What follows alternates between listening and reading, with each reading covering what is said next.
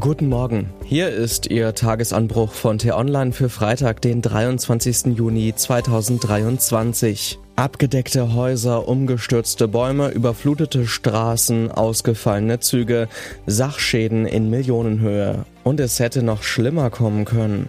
Geschrieben von Peter Schink, dem stellvertretenden Chefredakteur von T-Online und am Mikrofon ist heute Lars Feyen.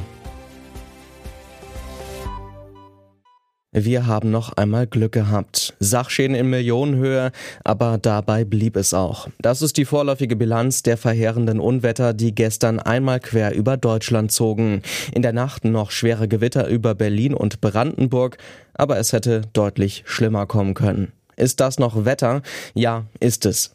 Aber die Häufung dieser Ereignisse, die ist nicht normal. Grund ist die sich rapide verschärfende Klimakrise. Doch obwohl diese größte Katastrophe der Menschheitsgeschichte gestern mal wieder vor unserer Haustür stattfand, so richtig alarmiert uns das Wetter nicht. Es sind eben nur Sachschäden, die da entstanden sind. Bei anderen Themen gehen unsere Emotionen hoch, vor allem wenn sie uns persönlich betreffen oder weil wir uns von etwas bedroht fühlen.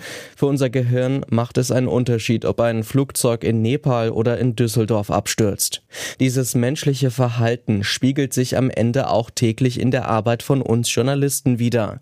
Sie, liebe Hörerinnen und Hörer, interessierten sich in dieser Woche vor allem für den Krieg in der Ukraine, das U-Boot-Unglück, den Unfall von Helene Fischer, den Tod einer Touristin in Neuschwanstein die Pleite der Fußballnationalmannschaft. Natürlich nicht sie persönlich, aber eine große Anzahl von T-Online-Nutzern. Und wie war das jetzt mit dem Klima? Wann interessiert das? Nur wenn Menschen sterben wie im Ahrtal? Klar, solange die Gefahr abstrakt ist, ist das Interesse auch gering. Doch die Auswirkungen des Klimawandels werden inzwischen immer konkreter. Es müssen nicht immer Menschen ums Leben kommen.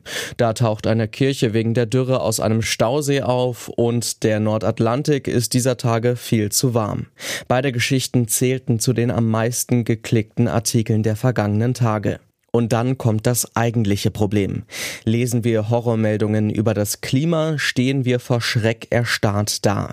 Wir Menschen neigen in Krisensituationen zu Abwehrmechanismen. Wenn wir nicht ausweichen können, dann verdrängen wir. Wir verleugnen, reagieren aggressiv oder versuchen es mit Ausflüchten. Das ist unser erster Reflex. Erst danach rationalisieren und lösen wir Probleme.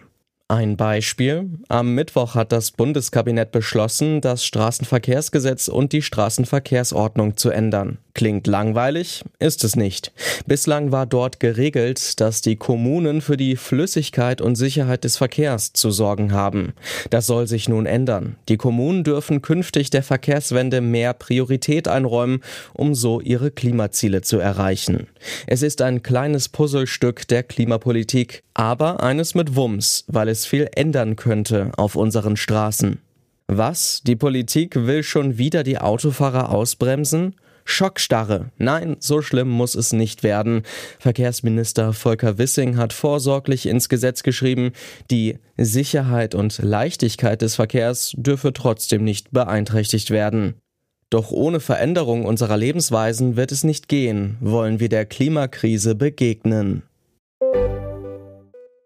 Und was ich Ihnen heute besonders empfehle, bei uns nachzulesen, wenn die Regierung sich zerlegt, freut sich die Opposition. Eigentlich. Doch Friedrich Merz gerät derzeit in der eigenen Partei unter Druck.